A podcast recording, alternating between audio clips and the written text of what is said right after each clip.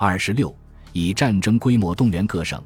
如果上面所描述的踏勘和宿营过程让人想到这是安排和进行一场扩大化的军事演习，那么各省的准备工作也像是为了一场小规模战争而募集地区和当地的资源。利用现存的档案材料，我们能够极粗略且是保守的估计，为了支持乾隆南巡而动员的人力以及运输的物资：车十八零零零辆，骡二四百头，船三四百五十艘，骆驼二二百头。马十八零零零二十零零零匹，以及约三百零零零名纤夫、人夫和修建人员。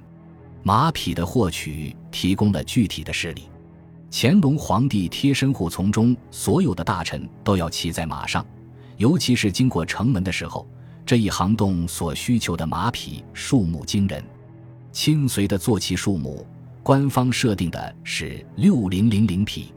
为了在南巡的任意时间都能提供这么多现成的坐骑，必须在各省指定区域放养十八零零零二十零零零匹马。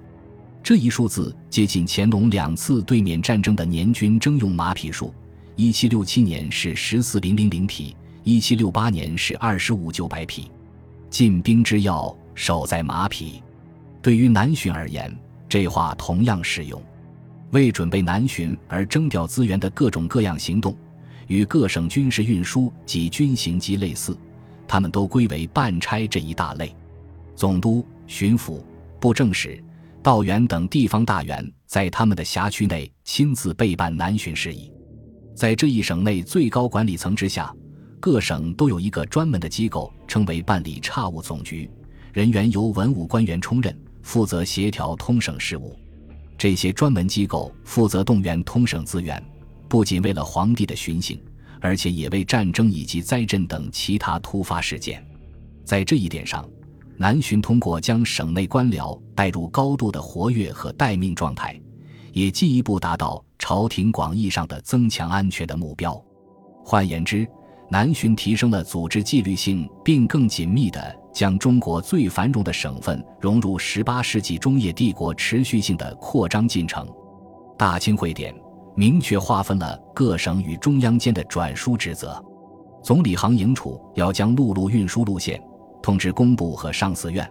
这两个机构就可以运送马匹和骆驼至合适地方的草场。